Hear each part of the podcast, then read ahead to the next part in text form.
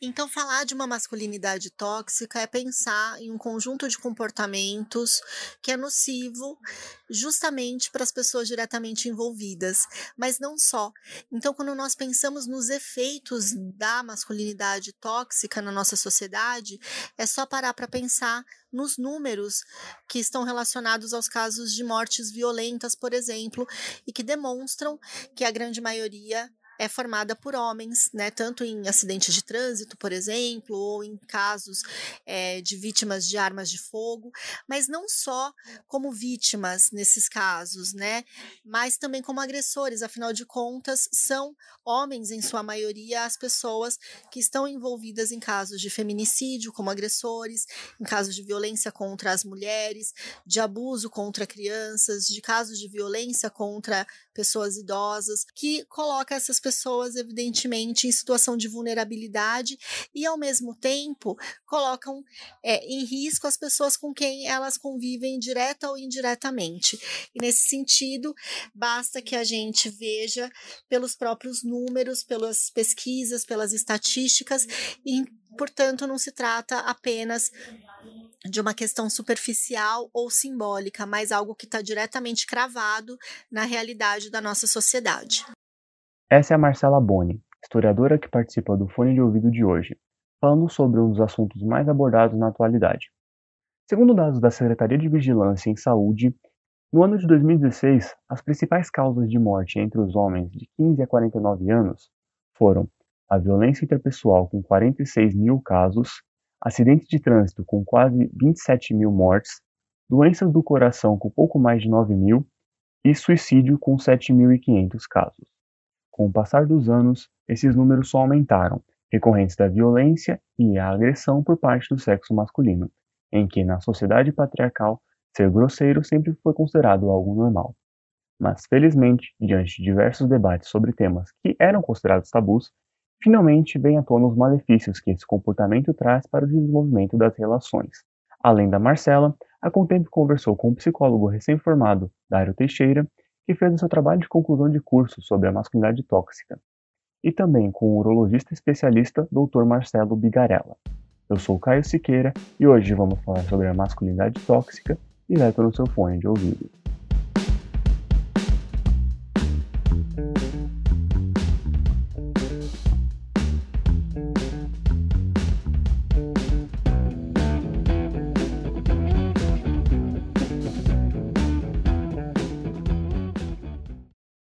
Nesse episódio número 15 do Fone de Ouvido, vamos começar ouvindo o psicólogo recém-formado Dário Teixeira.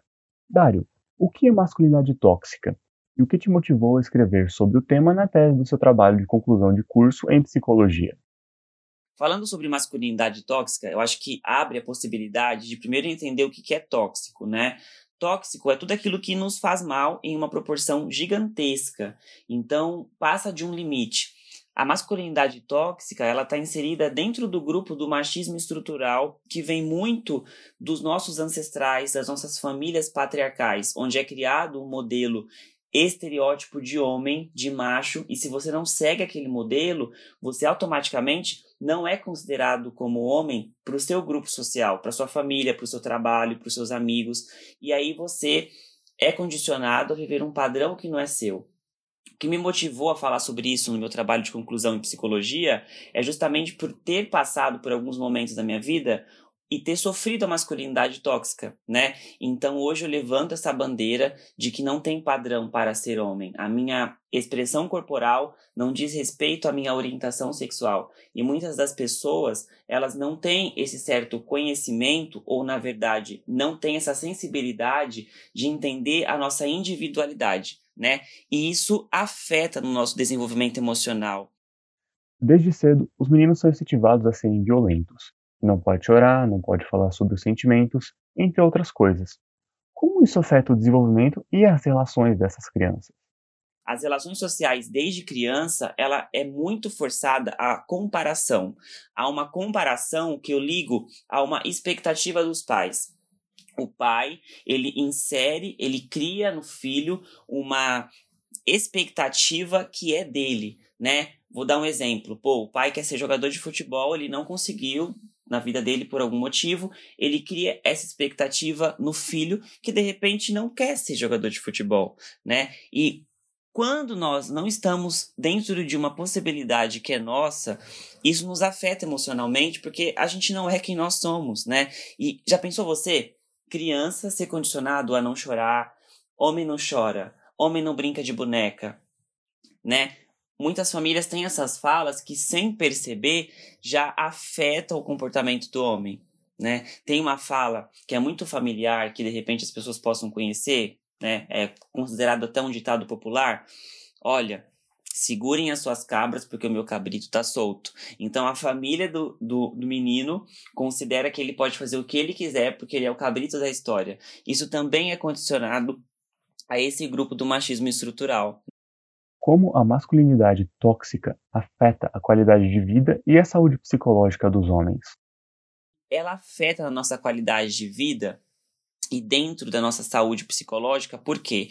Porque eu cresço dentro desse padrão eu não consigo desenvolver quem eu sou. Eu não posso ser sensível, eu não posso chorar, eu não posso ter uma expressão corporal um pouco mais delicada do que é o meu amigo, do que é o meu colega de trabalho, porque eu sou comparado e até não sou considerado homem em alguns ambientes. Então já pensou você, homem, não poder se expressar, né? Você acaba somatizando aqueles sentimentos em doenças físicas, doenças psicossomáticas, porque você não pode ser quem você é, né? A gente hoje cresce assim, né? Ah, o homem não pode chorar, o homem não pode ser sensível, e isso, gente, não tem nada a ver com a nossa orientação sexual. Isso não tem nada a ver com a nossa escolha para nossa vida. Então isso afeta, porque a gente não pode ser quem a gente é. A gente precisa ser sempre condicionado a um robô. Infelizmente, ainda é difundida a imagem do homem macho, grosseiro, agressivo e violento. Aos poucos estamos lutando para que isso deixe de ser o padrão social. Quais as melhores maneiras de desconstruir esses comportamentos? esse padrão macho que a sociedade nos impõe, né, que não chora, que não tem sentimento, que é rude, que não pode cuidar da saúde, que não pode cuidar da higiene. A sociedade cria isso. Como que a gente quebra? Primeiro a gente precisa ser inserido dentro de um grupo que não nos questiona. Eu acho que questionamento é uma coisa que é muito de escolha, né? Poxa, eu tenho esse padrão e o meu grupo me questiona por eu ter esse padrão. É você que escolhe se aquele questionamento vai te afetar. Então, acho que a primeira coisa para quebrar é você ser você. É você dentro da sua possibilidade, dividir isso com as pessoas. Eu, particularmente, procuro levantar a bandeira contra a masculinidade tóxica nos grupos que eu estou inserido, na minha família, nas minhas redes sociais, né, dentro do meu ambiente de trabalho. E, de certa forma, eu vou desconstruindo aquela imagem, né? Mas para desconstruir uma imagem, primeiro eu preciso até sofrer por algo para eu poder conseguir levar aquele problema para uma maneira que destaque o que está acontecendo, né? Então, eu acho que a sociedade hoje ela precisa ser percebida de uma maneira diferente, que possibilite o homem a ser sensível, que possibilite o homem a ser humano, porque ser ser humano é isso, é sentir, é chorar, é se perceber. Então que fica aí o convite para reflexão de que a gente pode não ser tóxico para o nosso amigo do lado, né? E às vezes o nosso comportamento, o nosso feedback, o nosso tempo de qualidade junto com alguém pode ser tóxico. Então, eu acho que isso é uma maneira de desconstruir esse comportamento. Ser quem a gente é e ser feliz por ser quem a gente é. Obrigado, Dário, pela parceria em mais um episódio do Fone de Ouvido. Você que tem interesse também pode ouvir a primeira participação dele conosco, no episódio 4, Projetos Sociais durante a Pandemia.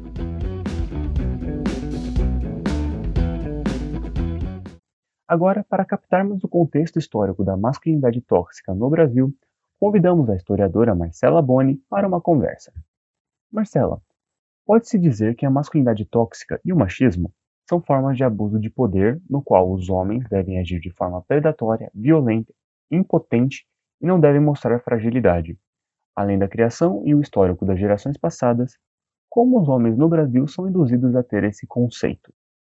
Falar sobre masculinidade tóxica e machismo são extremamente importantes nos nossos dias, em que a gente acompanha uma série de casos de violações, de desigualdades de gênero, e, no entanto, em função de algumas perspectivas que acabam trazendo muito mais à tona a questão das feminilidades, da violência contra a mulher e das desigualdades de gênero que afetam mais diretamente essas pessoas a questão da masculinidade ou das masculinidades, né, no plural, acaba ficando num segundo plano.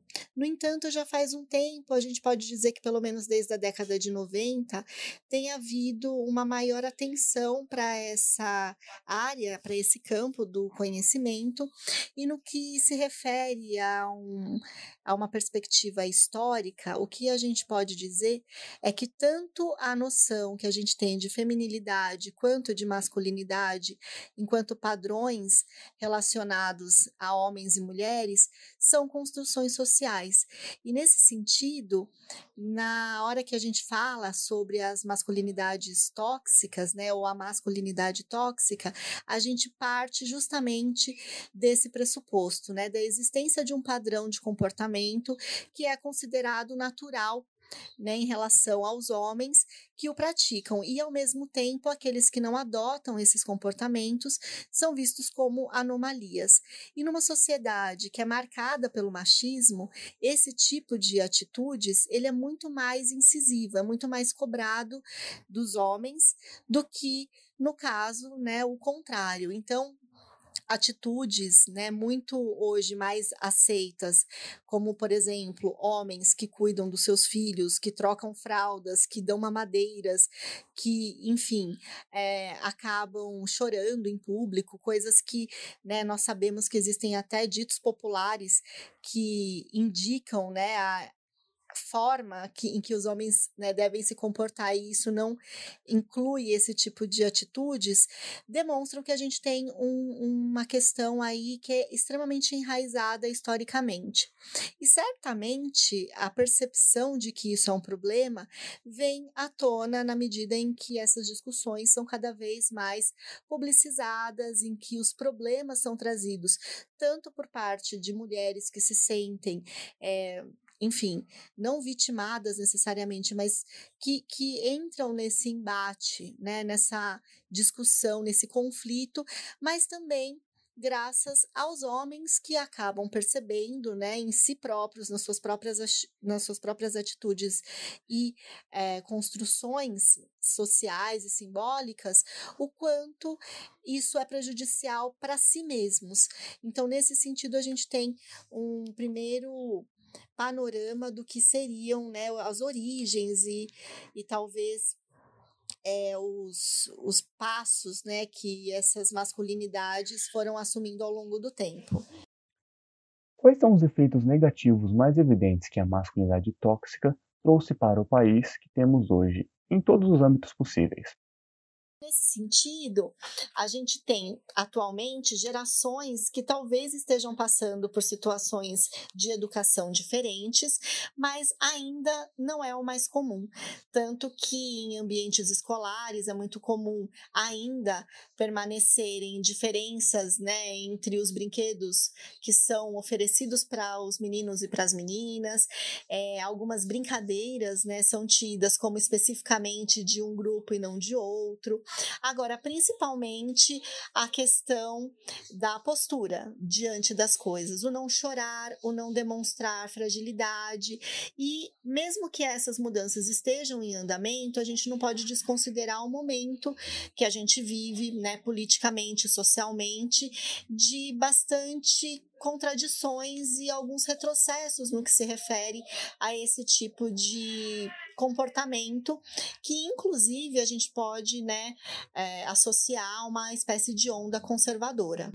Obrigado, Marcela, pela disposição em aceitar o nosso convite e falar deste assunto tão importante. Um ponto interessante ligado à masculinidade tóxica é o preconceito entre o sexo masculino de ir a um especialista fazer o exame de próstata, indicado pelos médicos a partir dos 45 anos de idade.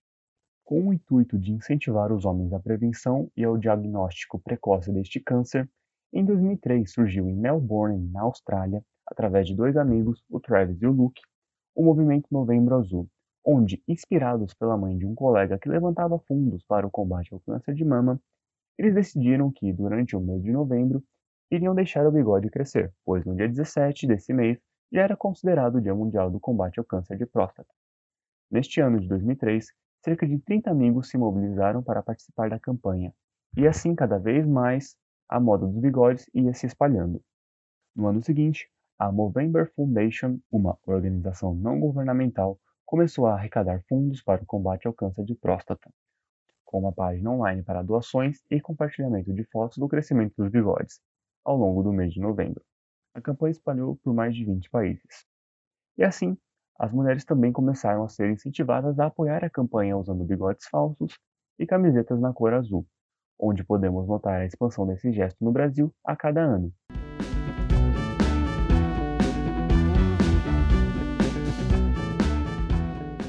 Seguindo para o nosso terceiro entrevistado de hoje, conversamos com o urologista formado pela USP, o Dr. Marcelo Bigarella, sobre a cultura do medo que está instalada entre o público masculino.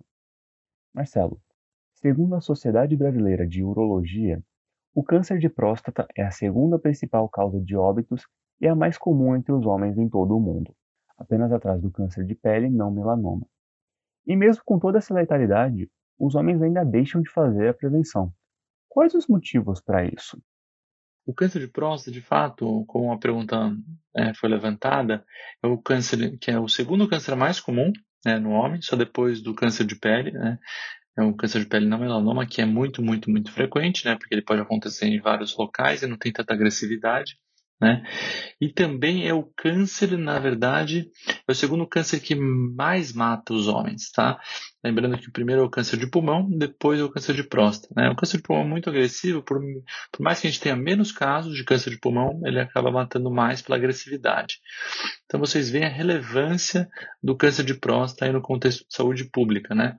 Um em cada nove homens, né? Ou seja, uma sala com dez homens, um em cada nove será diagnosticado com a doença. Tá? Então são muitas pessoas que vão ter esse diagnóstico, sejam pais, tios, avós, sempre alguém que conhece, alguém que teve esse diagnóstico de câncer de próstata, né? E mesmo com é, essa frequência, né, realmente a gente sabe que muitos homens não se cuidam, não vão ao médico, esperam o câncer ser diagnosticado em fases mais tardias, né? Quando a gente fala que está num às vezes a proposta não é a cura definitiva, é só o controle, né?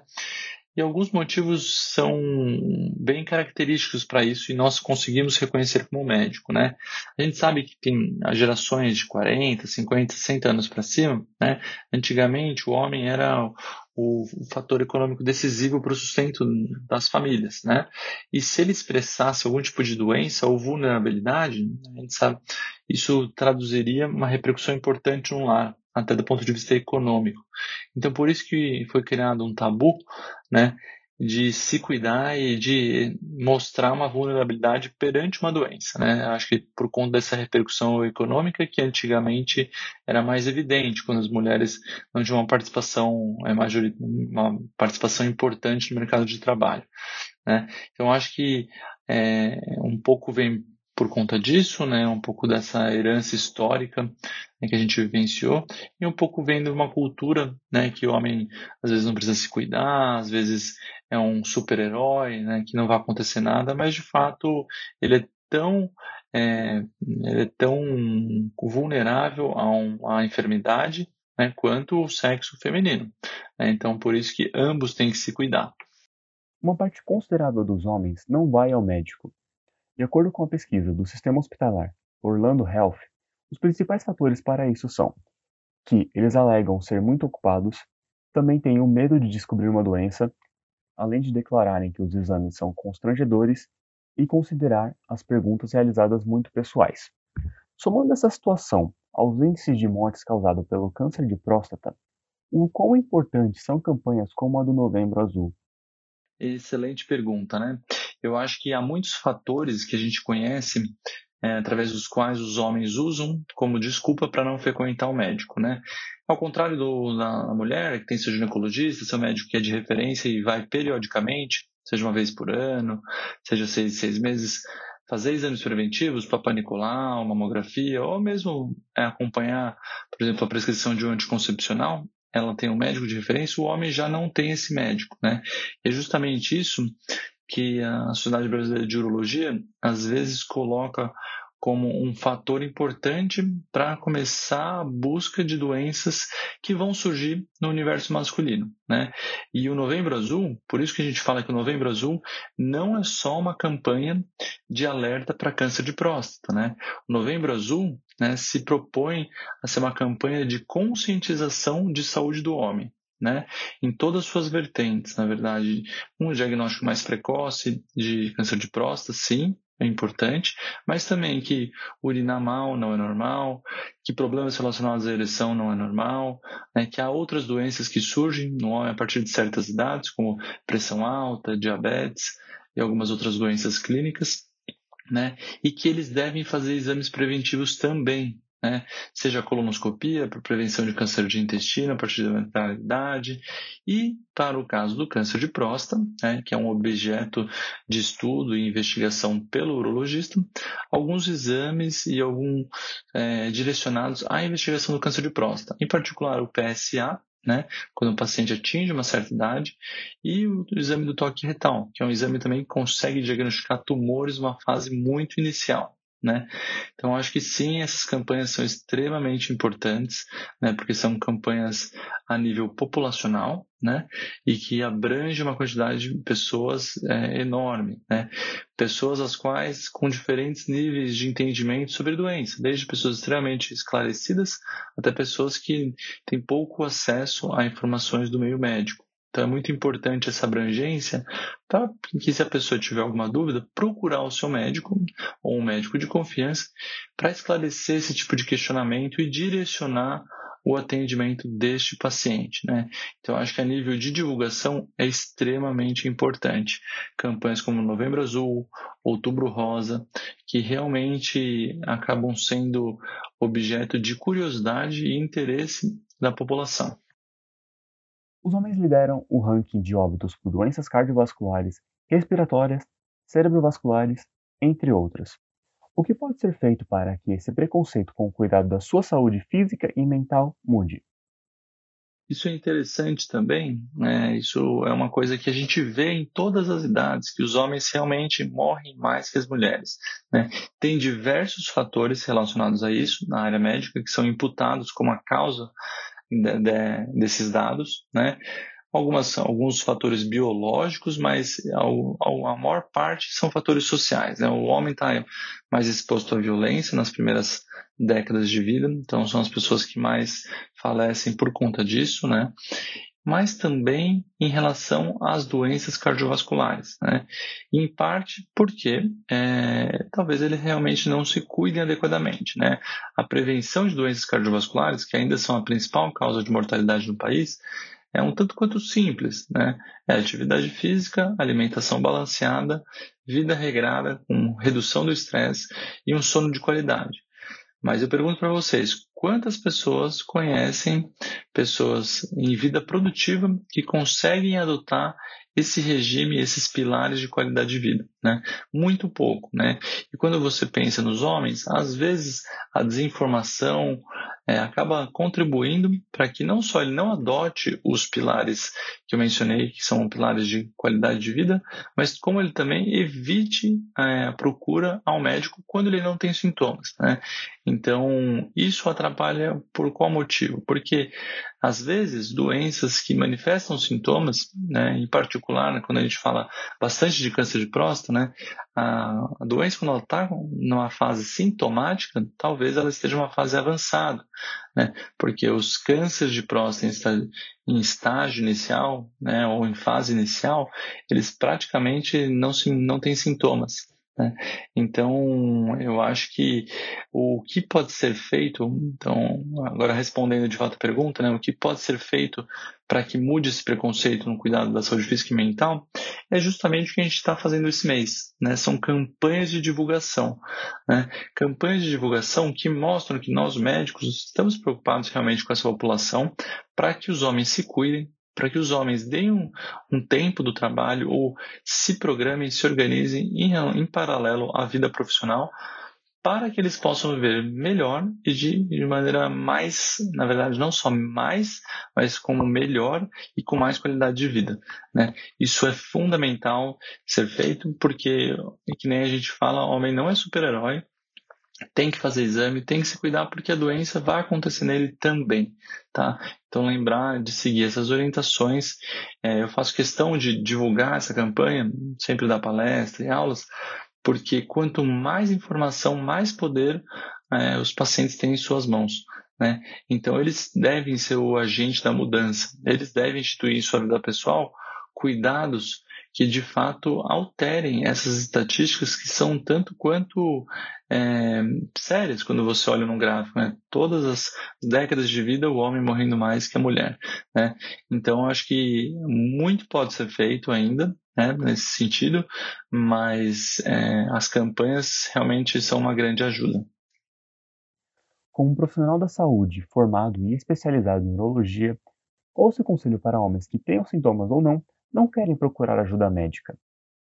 Na verdade, a gente recomenda, como urologista, né, baseado em diretrizes internacionais né, de estudos que se mostraram é, importantes na nossa área, que os homens comecem a fazer investigação para câncer de próstata em particular né, acima de 50 anos, tá? mesmo que sem sintomas. Tá? Então, mesmo que sem sintomas, a partir dos 50 anos é recomendado fazer uma testagem com o PSA, né, fazer o exame do PSA associado ao toque retal para um diagnóstico precoce do câncer de próstata, né? mesmo na fase que ele não tenha sintomas. Então, essa é a idade que a gente recomenda né, via Sociedade Brasileira de Urologia para que se comece esse rastreamento a nível individual. Né? É, tem algumas exceções, hum, as exceções que eu gosto de mencionar é raça negra, né, que o câncer de próstata na raça negra tem a particularidade de ser um pouco mais agressivo e surgir em idades precoces, né, um pouco mais precoce que a população em geral, então a partir dos 45 anos, para esse grupo, nós começamos o rastreamento. Né? De maneira igual, de mesma maneira, nós começamos com 45 anos para quem? Para quem tem algum familiar que teve câncer de próstata né? seja pai, tio, avô, irmão, porque a gente sabe que pessoas com história familiar têm maior chance de ter tumores em idades mais cedo e também tumores um pouco mais agressivos. Então a gente começa aos 45 anos, caso a pessoa não tenha sintomas. Né? Além disso, tem uma particularidade também que a gente vem falando mais ultimamente, que homens com 40 anos, mas que têm o gene BRCA na família, que é um gene, uma mutação genética que traduz maior chance de ter tumores, não só tumores de próstata, mas como, por exemplo, o tumor de mama, que tem associação com o gene BRCA1 e BRCA2, né? Então, se, por exemplo, a mãe teve um, um câncer de mama numa idade super jovem, talvez o filho ou o irmão deva pesquisar a presença desse gene para começar a investigação e o rastreamento com 40 anos. É uma, são situações, é uma situação um pouco mais rara, mas que a gente começa muito mais cedo porque a gente sabe que a agressividade da doença nesses casos é maior. Né? Então, isso são as idades que eu falei que a gente começa o rastreamento para câncer de próstata sem sintomas. Né? Hum, ou seja, é uma, uma situação que o paciente não entende por que, que a gente está pedindo exame, justamente porque ele não apresenta nada, ele se sente bem. E é nessa situação que eu falo para meus pacientes. Né? Se sentir bem não necessariamente implica que neste momento não há nenhuma doença se desenvolvendo. Cabe ao médico decidir quais exames devem ser feitos em cada situação. Né? Então, isso eu falei para os pacientes que não tinham sintoma. Geralmente, para os pacientes que têm sintoma, algum sintoma, quaisquer que sejam os sintomas, seja urina mal, seja sangue na urina, seja uma dor que não melhora em duas semanas, tá? Sintomas que não passam duas semanas ou sintomas que já são preocupantes no primeiro aparecimento, por exemplo, sangue na urina, né, devem ser dialogados com um médico de confiança. não necessariamente o urologista, às vezes no primeiro momento, às vezes o, o paciente tem acesso a um clínico de confiança, a algum outro médico de confiança, mas qualquer sintoma que preocupe não deve ser impedimento para a procura de um auxílio médico. A gente pode tranquilizar às vezes se realmente não nos preocupa né, o paciente, mas com uma informação técnica.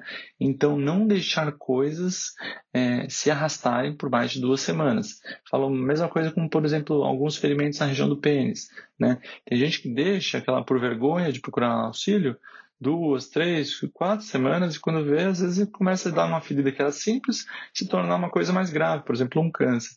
Então, assim, sintomas que preocupem e que não melhoram sozinho em duas semanas devem ser objeto de discussão com um profissional médico, que pode fazer um diagnóstico e, e propor uma melhor linha de seja investigação, seja tratamento, né, para tranquilizar o paciente de uma maneira é, bem esclarecida. Né? Então, eu acho que é um, quem quer procurar ajuda médica tem que ter esse canal acessível, seja na rede particular, seja na rede é, pública, seja no convênio, tem que ter alguém que consiga discutir o que está acontecendo, tá bom? Bom, pessoal, aproveito, acho que eu respondi essa última questão, aproveito para agradecer o convite para bater esse papo com vocês. É, espero que vocês tenham aprendido um pouco sobre saúde masculina, sobre novembro azul, sobre câncer de próstata e porque alguns aspectos, é, em particular do sexo masculino, né, contribuem para o afastamento do homem de procurar ajuda médica. Né? Cada um tem que fazer o possível para, no seu ambiente próximo, combater esses preconceitos e essa desinformação né?